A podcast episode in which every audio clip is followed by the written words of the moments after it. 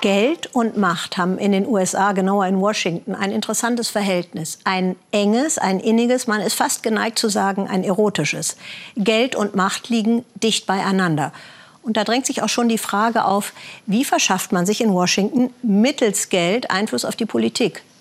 Ist Washington korrupt? Das ist natürlich ein unschönes Wort. Etwas geschmeidiger erledigt das der Berufsstand, der Geld und Einfluss zusammenbringt, berichtet Jan-Philipp Burgert, die Lobbyisten. Der Sumpf.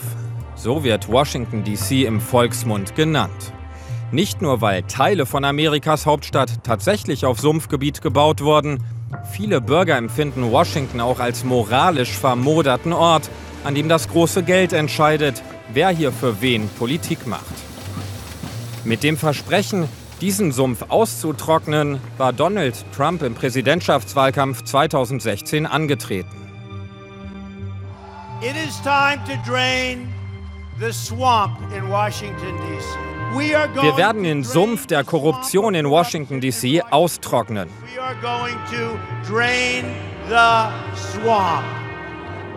Ob Trump sein Versprechen gehalten hat, kann Mark Bloomfield gut beurteilen.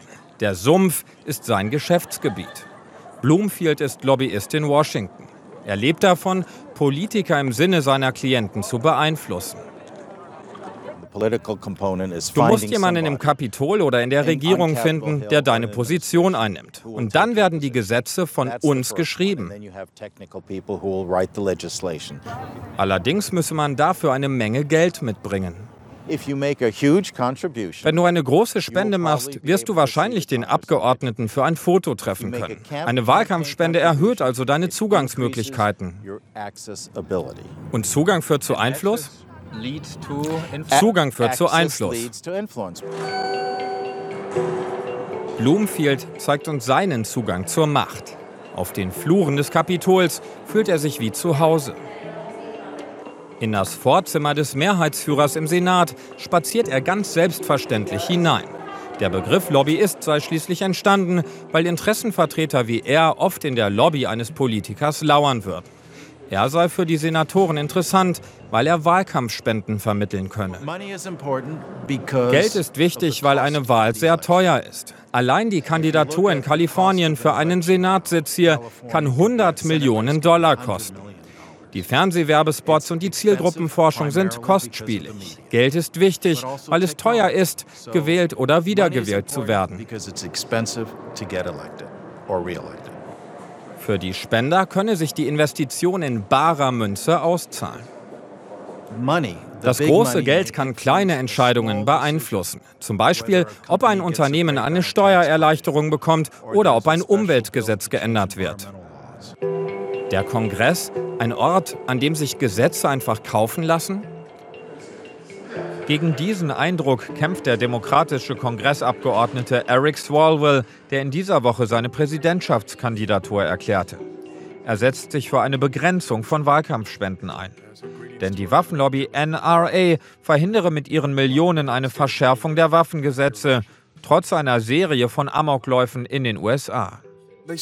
Die NRA spendet für Wahlkämpfe von verschiedenen Kongressabgeordneten. Und das Geld fließt in unbegrenzter Höhe mit Hilfe von Organisationen, die nicht offiziell zu den Politikern gehören, ihnen aber nahestehen. Die Waffenlobby muss nicht mal veröffentlichen, wie viel Geld sie spendet. Swalwell und seine Demokraten fordern mehr Transparenz, auch für die Herkunft von Spendengeldern. Sie haben im Repräsentantenhaus ein Gesetz verabschiedet, das sogenanntes Dark Money verhindern soll. Mit diesem dunklen Geld sind Millionen Spenden an Abgeordnete gemeint, die vor der Öffentlichkeit geheim gehalten werden. Doch Trumps Republikaner blockieren das Verbot von Dark Money mit ihrer Mehrheit im Senat. Die Macht der Megaspender scheint unantastbar. Er ist einer von ihnen. Tom Steyer hat mit einem Hedgefonds Milliarden verdient. Allein im letzten Präsidentschaftswahlkampf spendete er rund 100 Millionen Dollar an die Demokraten.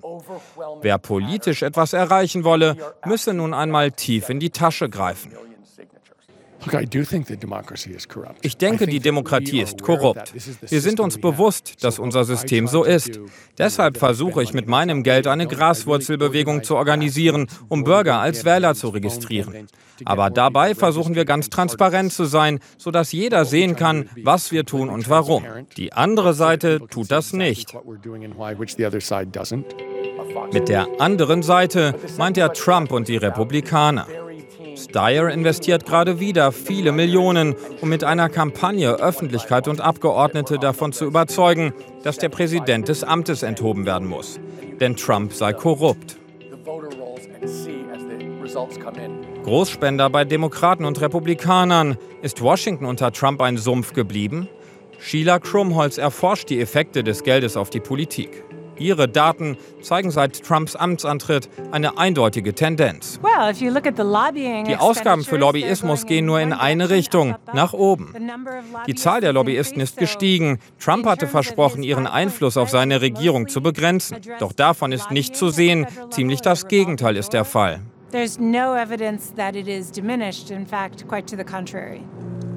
Tatsächlich habe Trump sogar Lobbyisten zu Regierungsmitgliedern ernannt. Das prominenteste Beispiel, Andrew Wheeler kämpfte als Lobbyist der Kohleindustrie gegen Verordnungen der Umweltbehörde.